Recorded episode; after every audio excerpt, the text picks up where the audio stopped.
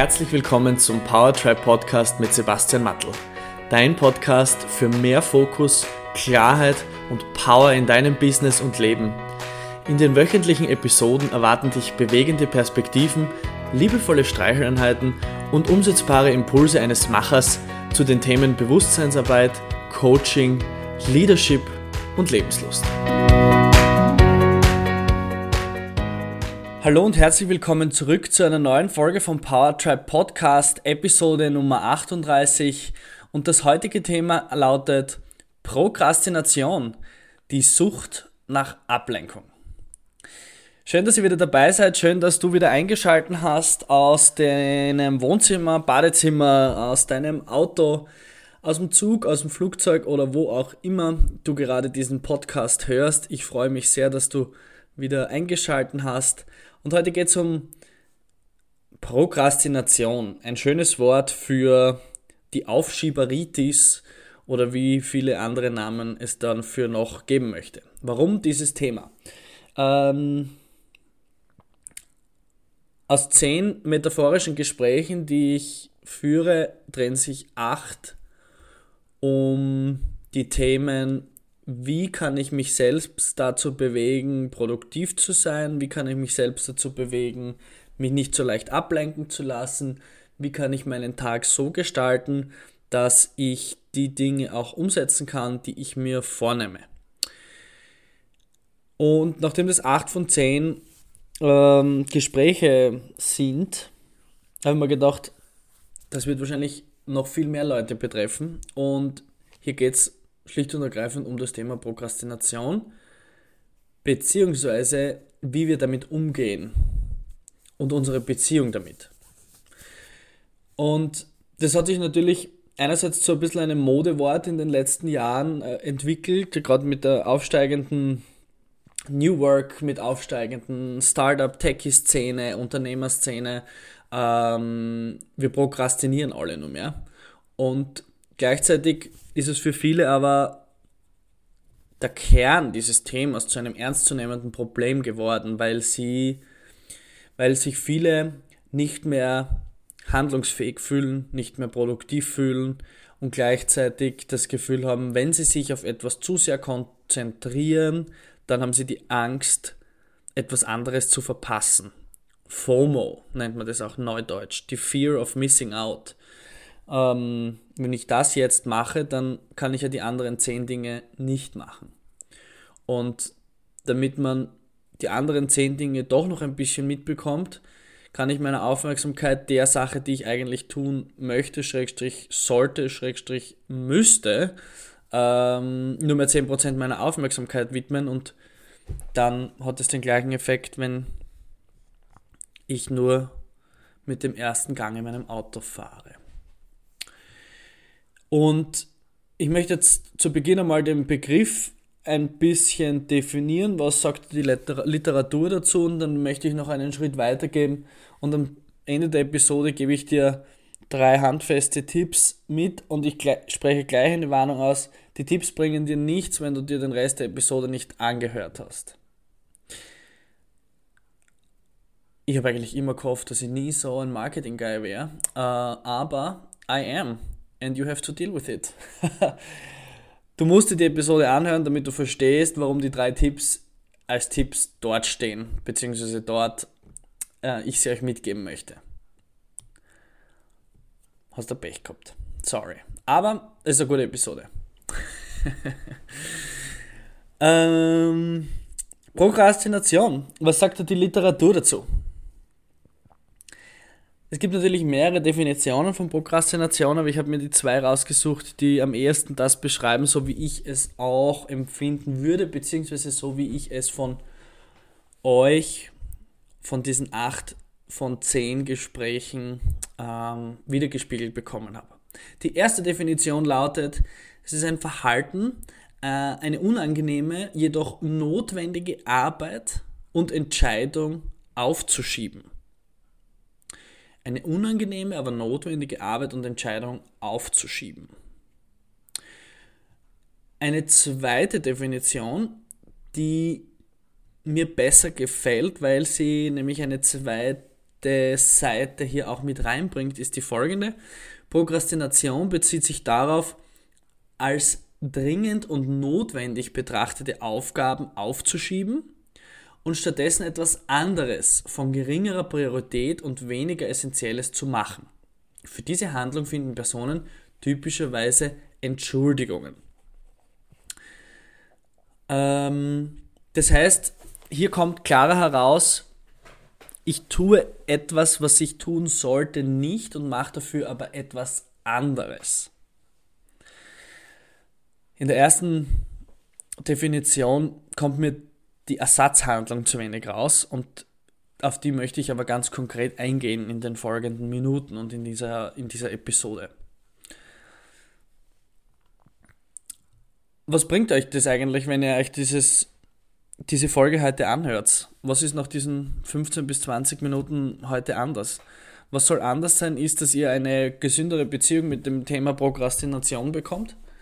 Äh, und was anders sein soll, ist, dass ihr versteht, warum ihr das tut was ihr als Prokrastination bezeichnet. Und wenn ihr das verstanden habt, dann werdet ihr hoffentlich, ich bin mir ziemlich sicher, seltener in die Situation kommen, dass ihr etwas aufschiebt. Weil ihr das Problem verstanden habt. Und eure jetzige Lösung, das Problem zu lösen, ist Prokrastination. Und das muss es nicht sein. Ich möchte nach dieser Definition einen Schritt weiter gehen. Wieso glauben wir eigentlich, dass Prokrastination was Schlechtes ist? Und ist es eigentlich die Prokrastination, die schlecht ist, oder ist es der Glaube daran, dass etwas anders zu sein hat, als es ist, was uns das Gefühl gibt, dass wir uns schlecht fühlen? Angenommen, du musst einen Steuerausgleich machen oder irgendwas für einen Kunden vorbereiten, eine Präsentation, eine Rechnung schreiben, ein Projekt abschließen, was auch immer. Du schiebst es vor dir her, das mache ich morgen, das mache ich später, am Wochenende vielleicht. Nein, das mache ich nächste Woche. Bis der Zeitpunkt gekommen ist, dass der Druck zu hoch wird und du es schließlich endlich machen musst und auch tatsächlich tust. Während dieser Zeit machst du aber viele andere Dinge die dir scheinbar diesen emotionalen Schmerz ersparen und dir ein Gefühl der Entspannung geben oder zumindest ein bisschen weniger Druck auf dich ausüben. Und jetzt kommt aber der Mindfuck. Wenn wir Prokrastination als etwas definieren, dass wir was anderes machen als das, was wir laut uns machen sollten, dann prokrastinieren wir ja auch, wenn wir die Dinge machen, die wir eigentlich sollten nämlich auf unsere Exit-Tätigkeiten. Zum Beispiel, wenn deine Prokrastinationshandlung ist, nein, ich mache jetzt keinen Steuerausgleich, sondern ich schaue mir die neueste Netflix-Folge an oder ich mache einen Spaziergang oder ich tue Wäsche hängen oder putzen oder lenke mich sonst irgendwie ab, je nachdem, was halt deine Favorite Flavor der Prokrastination ist, ähm, dann prokrastinierst du ja aber, wenn du das tust, was du eigentlich tun wolltest, trotzdem.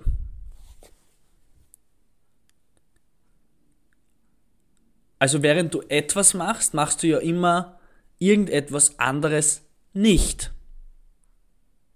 Siehst du bzw. hörst du das Paradoxon? Nochmal anders formuliert. Das heißt, du prokrastinierst immer auf das, was du gerade nicht machst. Du bist voll in der Prokrastination, 100% deiner Zeit und du fühlst dich aber nicht scheiße 100% deiner Zeit. Also es ist ja offensichtlich nicht die Prokrastination, die dir ein schlechtes Gefühl gibt, sondern vielleicht hast du da nur ein schönes fancy Wort gelernt, to make yourself feel better und damit du deinem Ego sagen kannst, wieso du nicht in die Gänge kommen sollst. Gratuliere. Also, was ist der Punkt?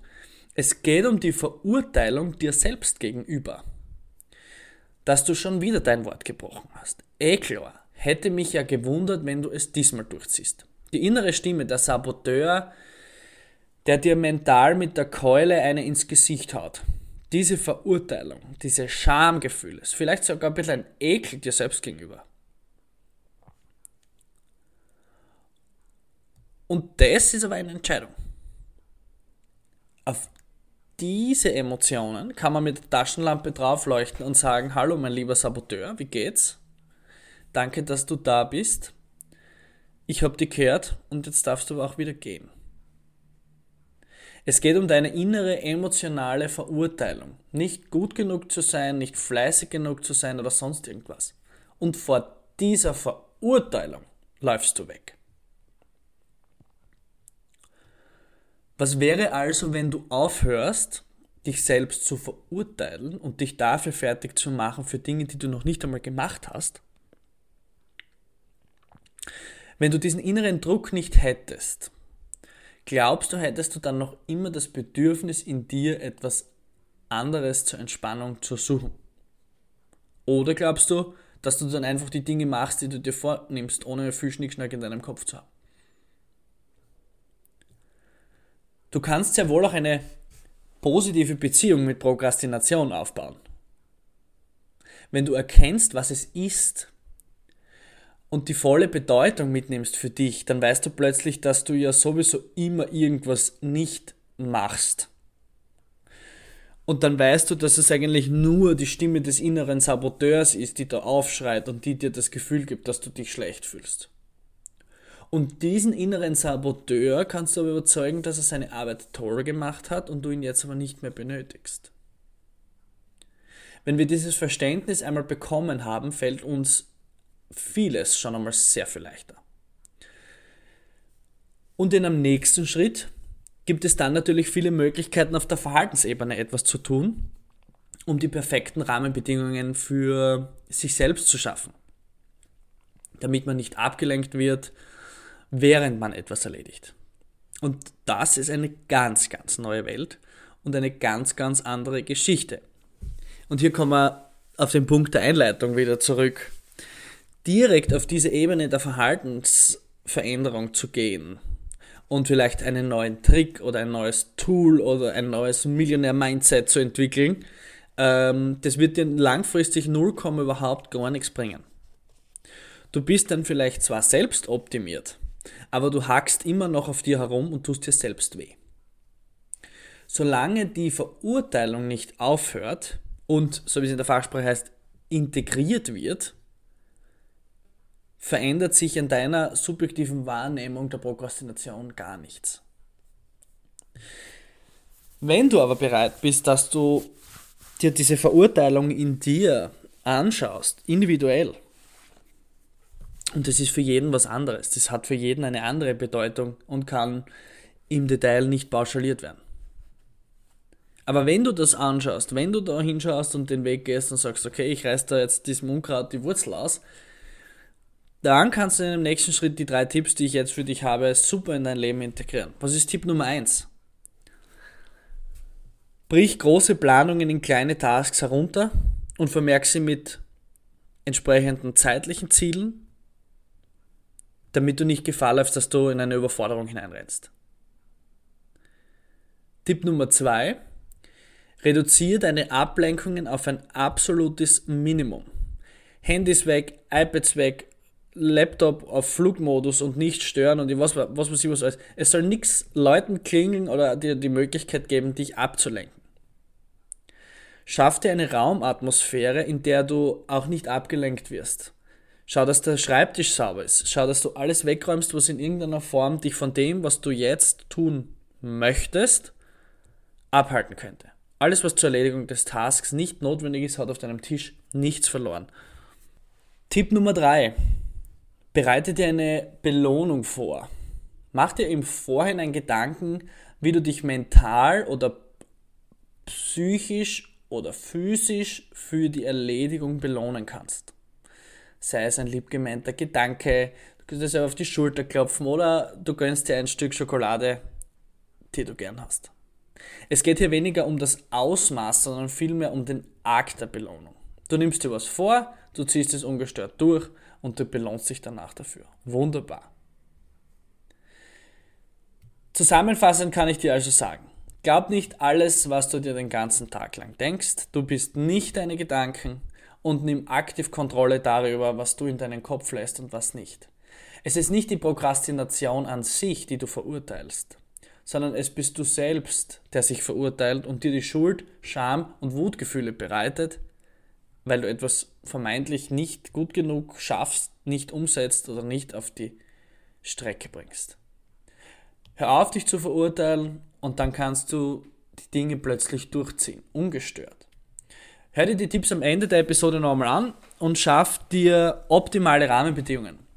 Vergiss dabei aber nicht, dass du dein Verhalten an der Oberfläche zwar ändern kannst, es sich aber überhaupt nichts ändert, wenn du dir die Ursache in der Tiefe nicht ansiehst. Dort beginnt nämlich die wahre und die nachhaltige Veränderung und Transformation. Wenn du zu dieser Episode Anmerkungen oder Fragen hast, vielleicht sogar mehr wissen möchtest, nimm gerne mit mir Kontakt auf. Ich freue mich, wenn du den Podcast abonnierst und mit deinen Freunden teilst. Schön, dass du heute wieder dabei warst. Alles Liebe, schöne Woche noch. Dein Sebastian. Vielen Dank fürs Einschalten und Zuhören beim Powertribe Podcast. Es wäre großartig, wenn du dir kurz die Zeit nimmst und eine Bewertung auf iTunes hinterlässt. Für Fragen und Anregungen zu zukünftigen Themen in den Episoden besuche mich auf www.powertribe.io. Bis nächste Woche.